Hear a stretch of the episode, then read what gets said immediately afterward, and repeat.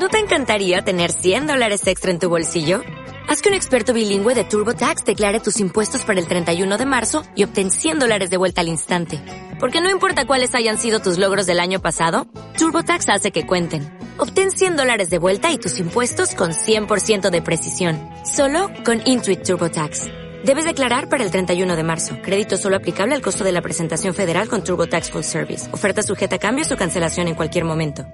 ¿Qué tal amigos? Sean bienvenidos otra vez a Hero Bio, el podcast y video podcast en donde cada semana te traeré la biografía de alguno de tus personajes favoritos, ya sea héroe, villano, antihéroe, personaje de anime, de películas, de cómics, de carta de Yu-Gi-Oh, de lo que sea interesante, en lo que es la industria geek. El día de hoy tengo una biografía que a mí en lo personal me gusta bastante porque es uno de mis personajes favoritos. Posiblemente este capítulo sea un poco largo, entonces haya que dividir el capítulo en dos partes. Pero bueno, empecemos como siempre con el principio. En Tiro, nación de cera que alberga la sede de la Coalición de Gobiernos Ordenados, o CGO, existió una familia que dejaría su marca en el mundo. Hijo del profesor y alcalde Adam Jonathan Phoenix, que fue un ex Gear y profesor de la Universidad de La Croix, y su madre, Elaine Phoenix, una bióloga de desarrollo y una experta en morfología, superando de hecho a su marido en estos conocimientos, nace un personaje que dejaría impuesta la palabra mierda dentro del ámbito de los videojuegos. Marcus Michael Phoenix, sargento del ejército de la Coalición de Gobiernos Ordenados, la CGO, protagonista y personaje principal de la primera saga del universo de Gears of War, Llevaban 62 años de la guerra del péndulo cuando Marcos tenía casi 5 años y Adam, su padre, se estaba preparando para ser desplegado en Kashkur.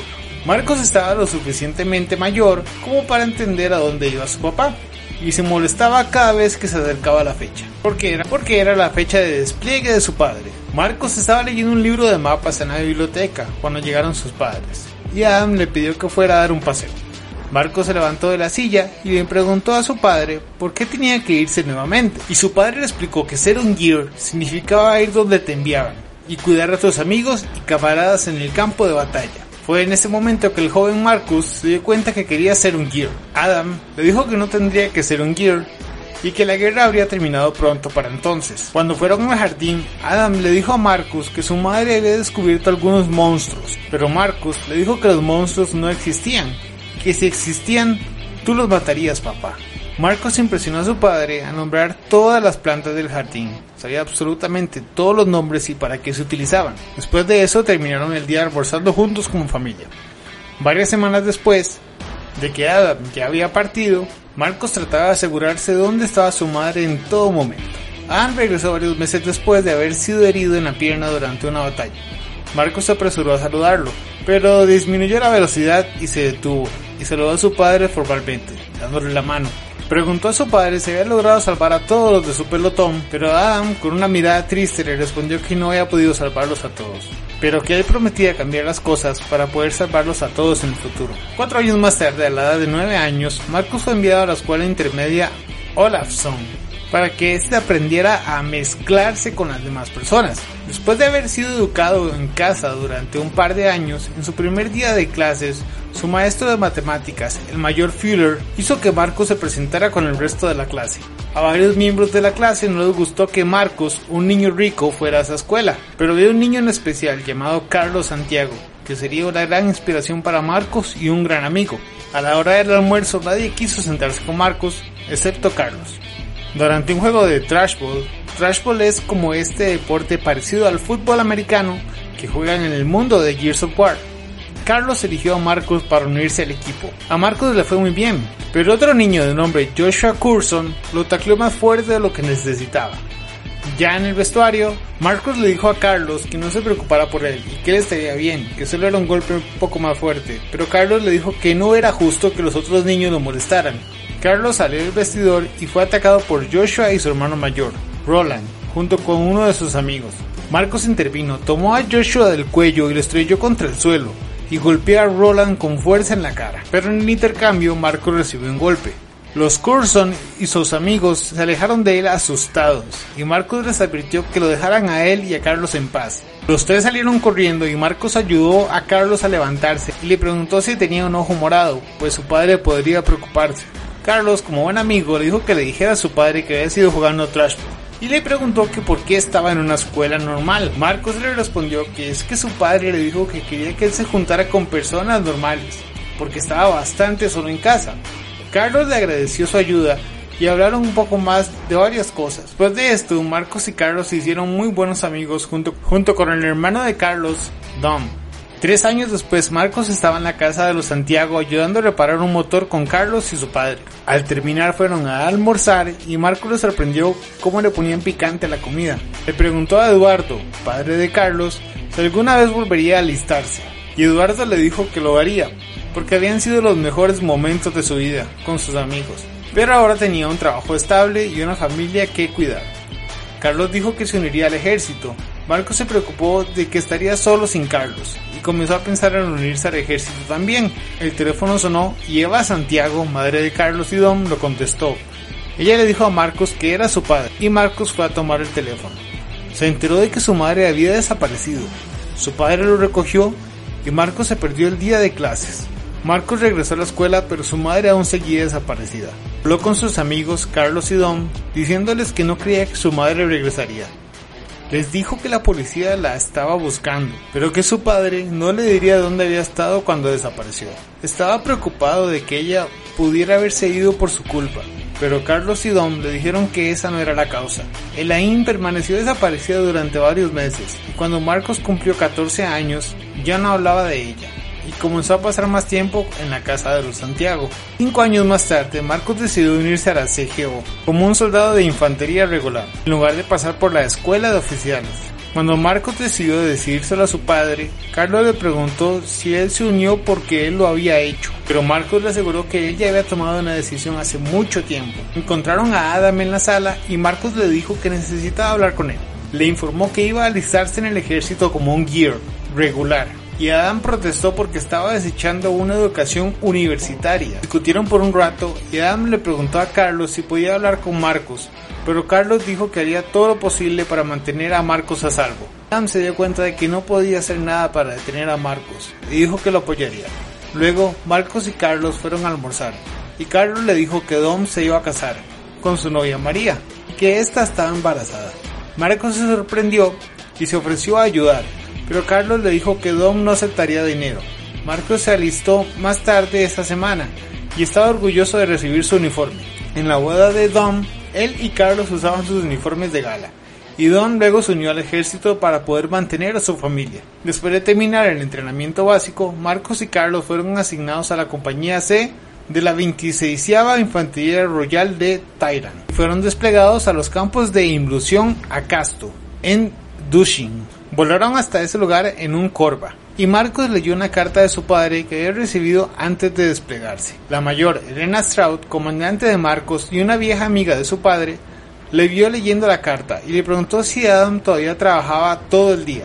Marcos le dijo que sí. Ella le pidió que le dijera a Adam que su viejo teniente le dijo hola y que se tomara algún día libre. Marcos comentó que había escuchado que su hija Anya se había unido como cadete oficial, lo que entusiasmó bastante a Carlos. Le preguntó a Marcos que si había visto lo linda que es, y Marcos le dijo que había notado que es atractiva. Tras el Corva se preparaba para aterrizar, Elena se dirigió a Marcos y a los otros Gears, advirtiéndoles que debían mantenerse alerta y darse cuenta de que ahora no estaban entrenando, porque ella no quería tener que escribir a los padres de nadie diciéndoles que los habían matado. Después de desembarcar del Corva, Marcos y Carlos, junto con los otros dos miembros de su escuadrón, Maxton y Quinn escucharon mientras Elena comentaba que ahora podían ver por qué realmente luchaba la CGO.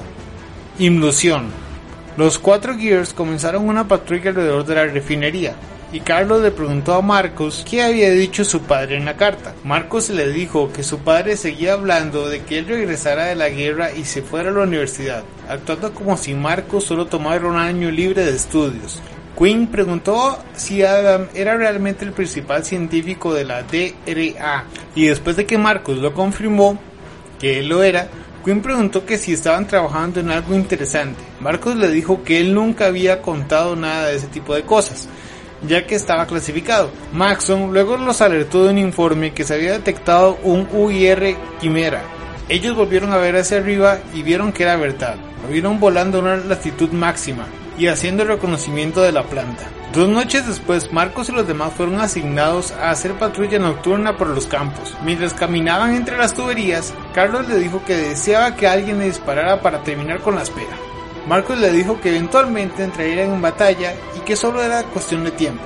Maxon luego los contactó y les preguntó que dónde estaba Quinn. Marcos le dijo que estaba con ellos. Maxon les ordenó encontrarse con él en las puertas del perímetro norte, porque uno de los perforadores afirmó haber escuchado algo cerca de ese lugar.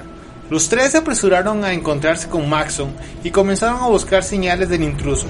Marcos le dijo a Maxon que no escuchó nada, pero Maxon lo detuvo y dijo que había alguien más ahí, y llamó para informar de un posible contacto.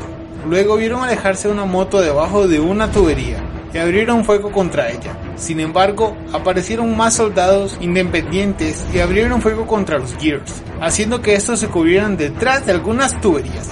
Maxon recibió un golpe en la garganta y Marcus le dijo a Quinn que lo cuidara y le pidió a Carlos que le diera un poco de fuego de cobertura.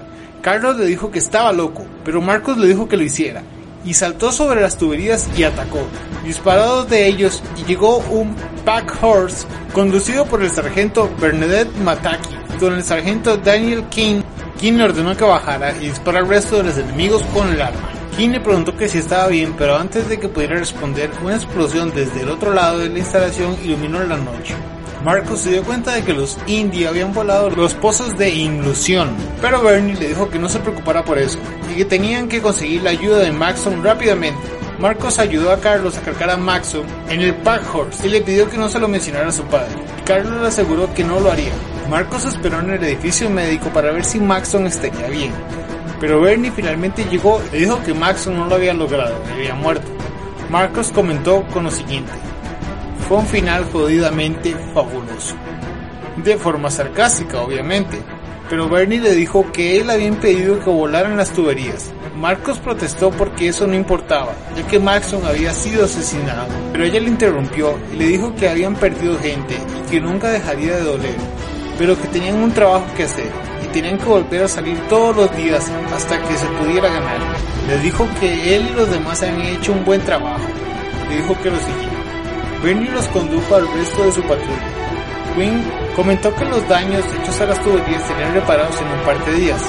Marcos miró los fuegos encendidos y comentó que esto solo era para mantener las luces encendidas en casa. Una semana después, Marcos estaba en otra patrulla con Carlos y Quinn en un pack horse. Quinn le dijo a Marcos que su padre debería intentar inventar alguna alternativa a la imlusión, ya que si aumentaban el suministro de combustible, nadie tendría que luchar por ello. Carlos señaló que todos los combustibles alternativos del pasado también habían tenido guerras por ellos, por lo que probablemente no serviría absolutamente de nada.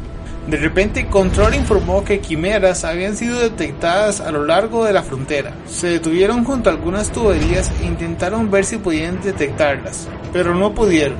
Quinn subió a una tubería para tratar de obtener una mejor vista. Le preguntó a Marcos que qué pensaba que estaban haciendo. Marcos le dijo que solo estaban evaluando su fuerza y que regresarían tarde o temprano. Luego Quinn comenzó a contarle a Marcos sobre algo que su madre le estaba enviando por correo, pero de repente un francotirador le disparó en la cabeza y cayó al suelo frente a Marcos y Carlos. Marcos le dijo a Carlos que se quedara con Quinn y acunó su cuerpo en sus brazos. Carlos estaba profundamente molesto. Comentó que era solo apenas la primera semana de Queen. Marcos le dijo que entendía exactamente lo que él quería decir. Los días después, llamaron a Marcos a la oficina de Elena y ella le preguntó si estaba bien. Comentó que nadie podía sentirse bien después de ver morir a uno de sus amigos de una semana con el otro de diferencia. Elena le dijo que no se castigara por la muerte de sus amigos como lo hacía su padre. Marcos le dijo que se acostumbraría, pero ella le dijo que no, que no lo haría y que no debería. Elena comentó que todos aprendieron a lidiar con la pérdida de manera separada, que su padre lo hizo al decidir abandonar el ejército y concentrarse en construir armas. Marcos le respondió que ahora lo entendía mucho mejor ella le ordenó que llamara a su padre, diciéndole que era malo dejar las cosas sin decir, ya que nunca sabrías si tendrías otra oportunidad de decirlas. Marcos estuvo de acuerdo y llamó a su padre por teléfono. Adam se sorprendió y le preguntó que si todo estaba bien. Marcos le dijo que él Carlos estaban bien, pero que habían perdido un par de hombres. Adam dijo que lamentaba profundamente lo de pérdida de sus amigos. Marcos le preguntó que cómo iba su proyecto y Adam le respondió que, está, que iba bien y que eventualmente llegaría a terminar, que Marcos sabía cómo era eso. Más tarde ese año, Marcos y elementos de la 26 RTI fueron enviados a la isla Irom para defenderla de la UIR. Mientras estaba en ese lugar, Marcos se enteró de una masacre de una aldea nativa por parte de la UIR que dejó pocos sobrevivientes. Mientras patrullaba, Marcos notó a un nativo, Tai Calizo, que lo seguía llevaba un arco y una flecha. Le dijo a Tai que sabía que estaba ahí y le advirtió que no disparara contra él. Marcos le dijo que lamentaba lo que le había sucedido a su pueblo y le explicó que la CGO estaba en ese lugar para expulsar a la UIR. Marcos le dijo a Tai, si bien que la CGO no era ningún santo, iban a ganar la guerra y quería que Tai estuviera del lado ganador. Le ofreció un lugar en el ejército de la CGO y obviamente Tai, como no le quedaba más en la isla, lo aceptó. Más tarde se uniría a la compañía C. Un año después, Marcos había sido ascendido a cabo y estaba estacionado en una base a lo largo de la frontera de Sarfut Marandai, junto con el resto de la compañía C. Ya era invierno en Sarfut, pero Marcos se negó a usar casco, en cambio llevaba un pañuelo que estaba permitido por las regulaciones. Él y Carlos fueron asignados a trabajar en el equipo de francotiradores, protegiendo los oleoductos del sabotaje de los soldados indios. Mientras conducían un APC hacia la tubería, Marcos le dijo a Carlos que el capitán Harry había sido asesinado. Luego contactó al soldado Patrick Salton. Le dijo a Marcos que alguien había estado cavando trampas para animales a lo largo de la tubería durante la última media hora que necesitaba que lo revisaran. Llegaron al oleoducto e inspeccionaron las trampas, que parecían trampas normales, pero que podrían haber sido solo trabajos preparatorios para una bomba. Decidieron esconderse a la sombra de la tubería para ver si aparecía alguien más. Finalmente vieron una Skybike, llegando a una de las trampas. Marco le recordó a Carlos que no debían cruzar la frontera hacia el neutral Marandai y esperar a ver si el tipo era verdaderamente un saboteador. Marcos le dijo que no hiciera nada y observaran al tipo para recolectar más información. Enseguida el sujeto se dio cuenta que lo estaban espiando y trató de escapar. Marcos y Carlos lo persiguieron, dispararon y deshabilitaron su Skybike. Marcos le dijo a Carlos que tratara de llevar al tipo vivo para que inteligencia lo tuviera y lo pudiera interrogar. Su persecución los llevó a cruzar la frontera, pero Carlos pudo abordar al sujeto. Carlos trató de detenerlo sin matarlo, pero el sujeto buscó en su chaqueta un arma, lo que obligó a Carlos a apuñalarlo. Marcos ayudó a Carlos a llevar el cuerpo de regreso a través de la frontera y se encontraron con Pai y un observador de nombre Bass. En el APC, Marcos buscó en el cuerpo y encontró explosivos en la chaqueta, así como algunos papeles. Cargaron el cuerpo el APC para que inteligencia lo terminara de, de revisar y regresaron a base. Marcos estaba molesto con Carlos por cruzar la frontera durante la persecución, pero no dijo nada. Más tarde, el sujeto de inteligencia estaba contento de que habían llevado ese cuerpo. Nueve meses después, Marcos y el resto de la compañía C habían sido enviados a la base naval Medrenat, donde comenzaron a entrenar para una operación desconocida. Durante un ejercicio de entrenamiento para aterrizaje en la playa, Carlos tropezó y cayó al agua mientras que salía de la embarcación. Marcos lo sacó debajo del agua y lo arrastró a tierra, deteniéndose por un momento para dejarlo recuperarse. Sin embargo, Elena les gritó por detenerse y les ordenó continuar con el ejercicio. Comenzaron a gatear por la playa con el resto de la unidad y Marcos le preguntó a Carlos si estaba bien. Carlos le dijo que sí, pero estaba enojado consigo mismo por haberse caído. Marcos le dijo que era la primera vez que intentaban aterrizar por la noche, que probablemente había tocado un agujero o algo así. A medida de que su entrenamiento continuaba, Carlos continuaba tosiendo agua y Marcos le ordenó caer y ver un médico, preocupado por sus ahogamientos secundarios. Carlos trató de convencerlo de, de lo contrario, pero Marcos llamó a un médico por radio. Carlos regresó con el resto de la unidad que estaba acampando en el bosque. Marcos esperaba una discusión por parte de Carlos. Le dijo que solo había sido un ejercicio y que lo necesitaban verdaderamente para lo que sería la operación real. Después de comer con Berry y Tai, unieron al resto de la unidad para ser informados por Elena, que había llevado a su hija, la cadete Anya Straub, a la sesión informativa. Marcos intentó obtener más información sobre la operación misteriosa para la que habían estado entrenando. Y Elena le dijo que incluso ella no sabía más allá de, la, de un aterrizaje en la playa. Después de la sesión informativa, Marcus le dijo a Carlos, Elena es una psicópata. Pero Carlos le respondió a Marcus que esa psicópata era lo que necesitaban para ganar. Una vez finalizado el entrenamiento, la compañía C fue transferida a la base naval Peso, donde permanecieron en sus habitaciones hasta que se les ordenó abordar el CNV Calona a las 5 de la mañana. Dos días antes de la operación, Marcos se paró junto a Carlos en la fila de los Gears. Mientras esperaban para abordar el barco, Marcos le preguntó a Carlos si había logrado localizar a Don antes de que recibieran sus órdenes. Carlos le dijo que se habían enviado varios mensajes entre ellos y que Dom ahora estaba completamente encerrado y que María debía dar a luz en cualquier momento. Luego Carlos le preguntó a Marcus si había llamado a su padre para hacerle saber que le habían enviado una misión. Marcus le dijo que sí, que su padre simplemente se quedó muy callado, como es habitual.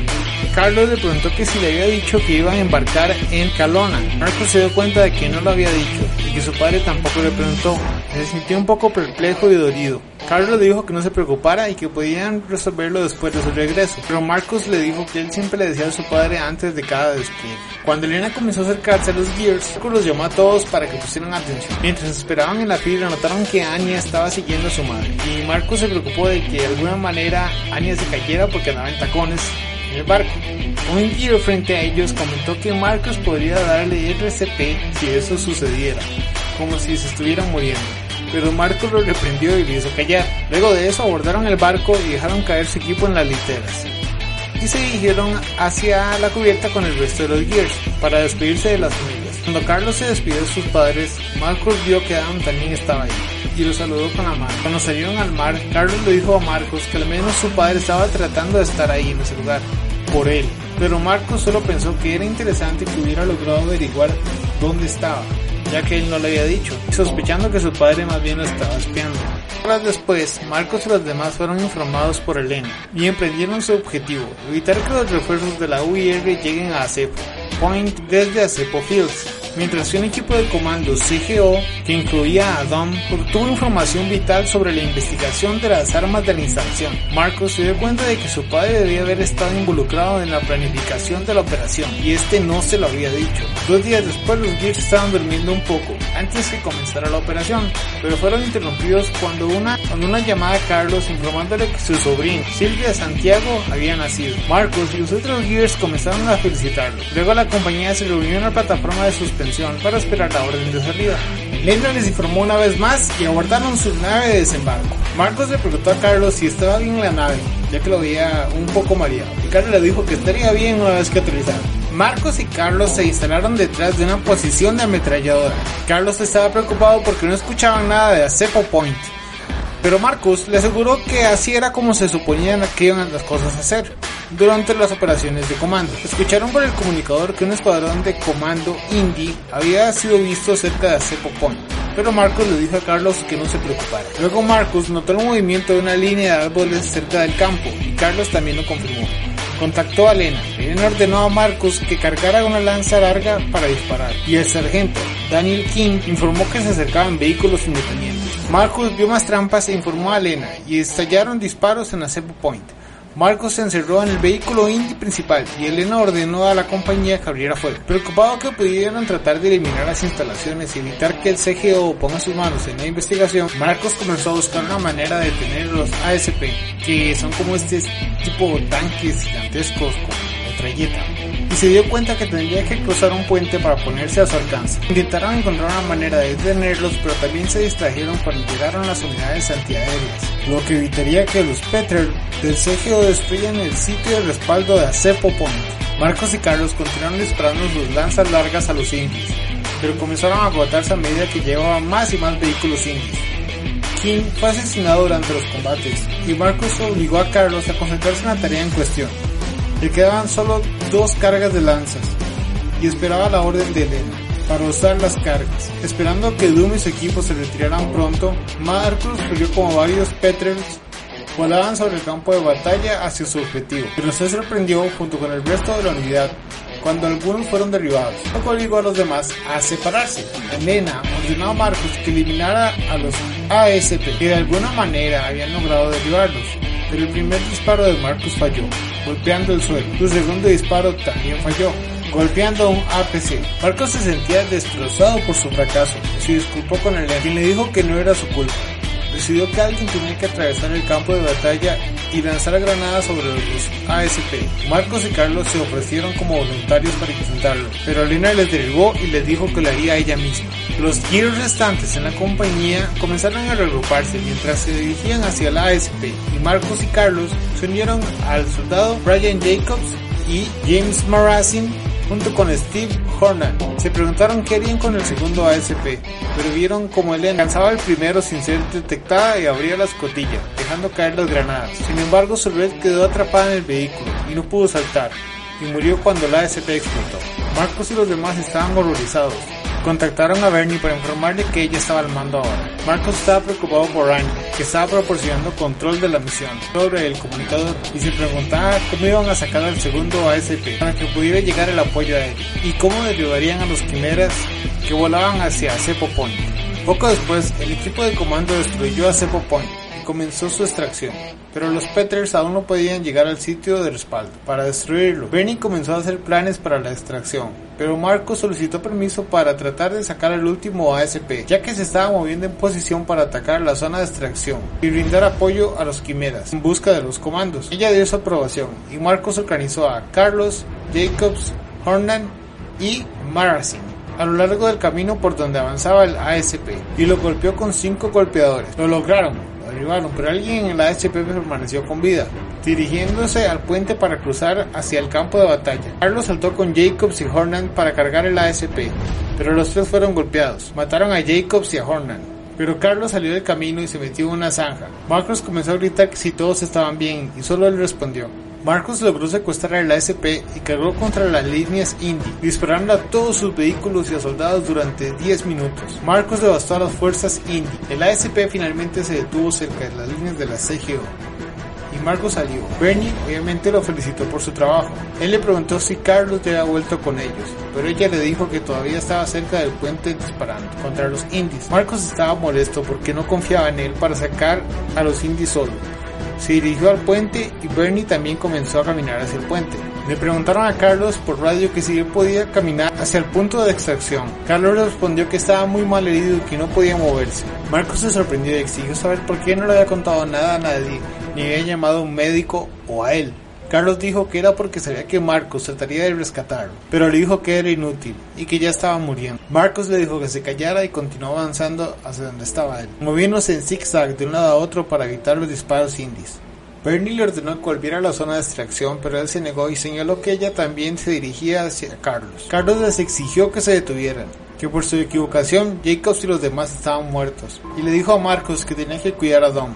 Carlos nuevamente fue golpeado por fuego indie, esta vez dejándolo muy mal herido, más de lo que estaba antes, y comenzó a rogarle a Marcos que le disparara para sacarlo de su miseria. Marcos se congeló, pero rápidamente recuperó el control y le dijo que lo sacaría de ahí. Carlos le dijo que él no podía hacerlo y que tenía que evitar que ellos lo mataran. Luego de eso, Carlos detonó una granada, matándose y destruyendo el puente que los vehículos Indy pretendían cruzar para llegar al punto de extracción. Marcos corrió hacia donde explotó su amigo tratando de recuperar los restos que podía de él, mientras Bernie lo cubría. Marcos y Bernie llevaron los restos de Carlos a la zona de extracción, Marcos se arrodilló junto al saco que contenía los restos mientras esperaban que llegara el transporte. Se extrajera al Pomeroy de la CNB. Bernie se le acercó y le dijo que acababa de hablar con control, y se enteró de que Dom había logrado su misión, salvando las vidas del resto de su unidad en el proceso. Marcos no se sorprendió, dijo que Dom era un gear natural, y Bernie se ofreció a contarle sobre Carlos, pero Marcos le dijo que era su trabajo, y que, que él era un Santiago honorario. Bernie lo consoló y le dijo que lamentaba lo que estaba pasando. Marcos comenzó a llorar en silencio. Le preguntó qué haría sin Carlos, que había sido como un hermano para él. Bernie le dijo que él necesitaba estar ahí para Dom, que el resto de la unidad iba a estar con ellos, que también eran su familia. Marcos le preguntó si habría sacado a Carlos de su miseria, si hubiera tenido la oportunidad y ella le respondió que sí, pero él lo hizo primero. Se preguntó si hubiera podido hacer algo para salvarlo, si hubiera ido tras él en lugar de tomar el ASP, pero Bernie le dijo que había hecho lo correcto, ya que la verdad de que Carlos había cometido un error y que por su culpa él y otros Gears murieron, podría devastarlo. Decidieron que era mejor mentir y decir que Carlos y los demás habían sacrificado sus vidas para volar el puente y detener a los indios. Nadie en la unidad se atrevería a contradecir eso y la radio se había apagado, por lo que Control no había escuchado lo que sucedió. Luego llegaron los Sea Raven y Marcos aseguró de que Carlos fue el primero a bordo.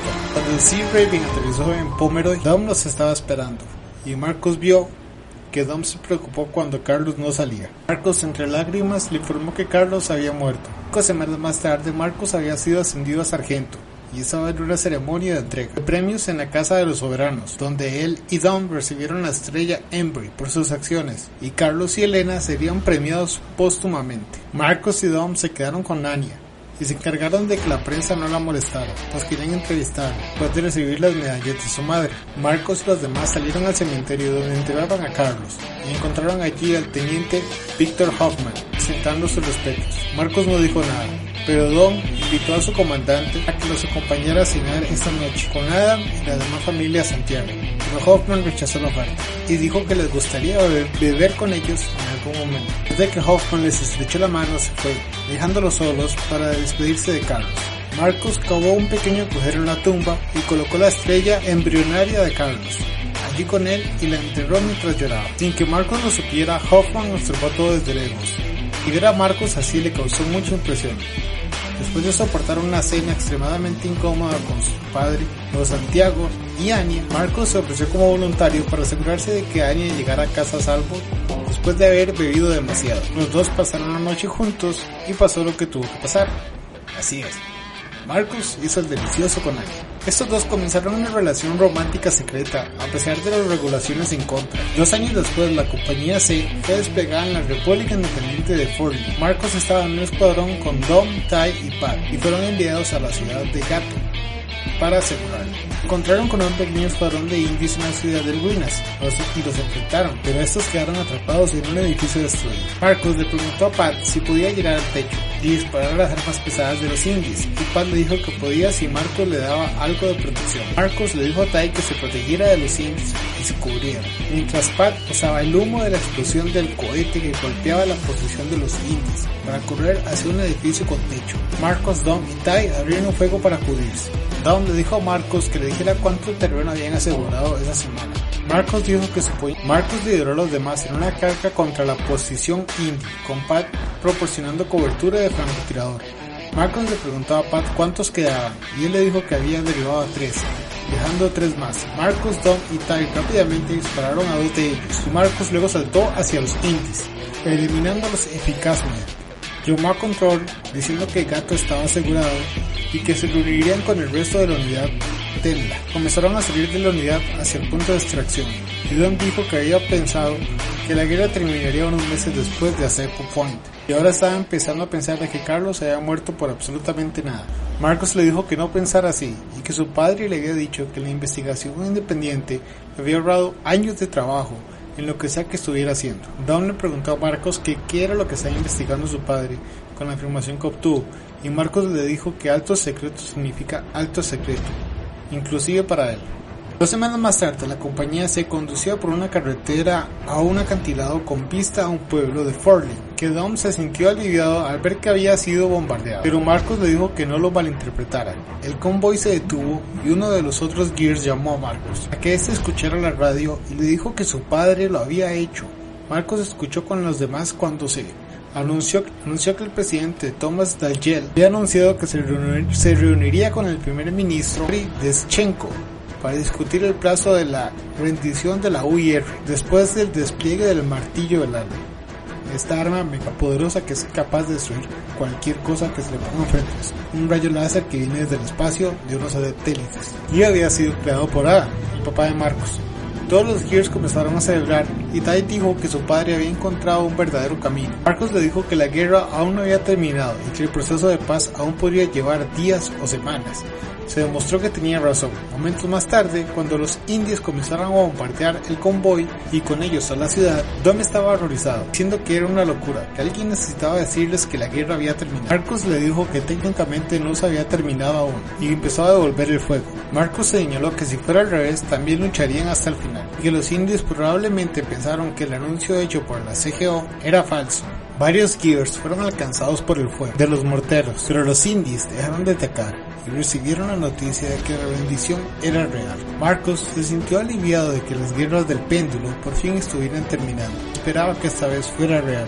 Tres horas más tarde, Marcos observó a través de los binoculares cómo los indies en las montañas comenzaron a rendirse a la CGO. Dom se sentía muy bien, porque dijo que por lo menos no había sido en vano. El día siguiente, la compañía se, se había mudado a la ciudad debajo de los acantilados, y Marcos y los demás se reunieron en silencio a la hora del mediodía, momentos antes que entró en vigor la rendición oficial. Bueno gente, esta va a ser la primera parte de la historia, la biografía de Marcos Phoenix, prácticamente es un relato de, de todo lo que ha hecho y en la descripción van a quedar los, los, las fuentes de donde saqué la información y los cómics y los libros y todos los juegos y toda la cuestión. Pero si ustedes quieren leerlo antes o releer esta historia y tal vez entenderla mejor porque eh, a veces me pongo medio nervioso sacando estos, estos resúmenes y todo eso. Pero igual muchísimas gracias y nos vemos en la próxima. Chao.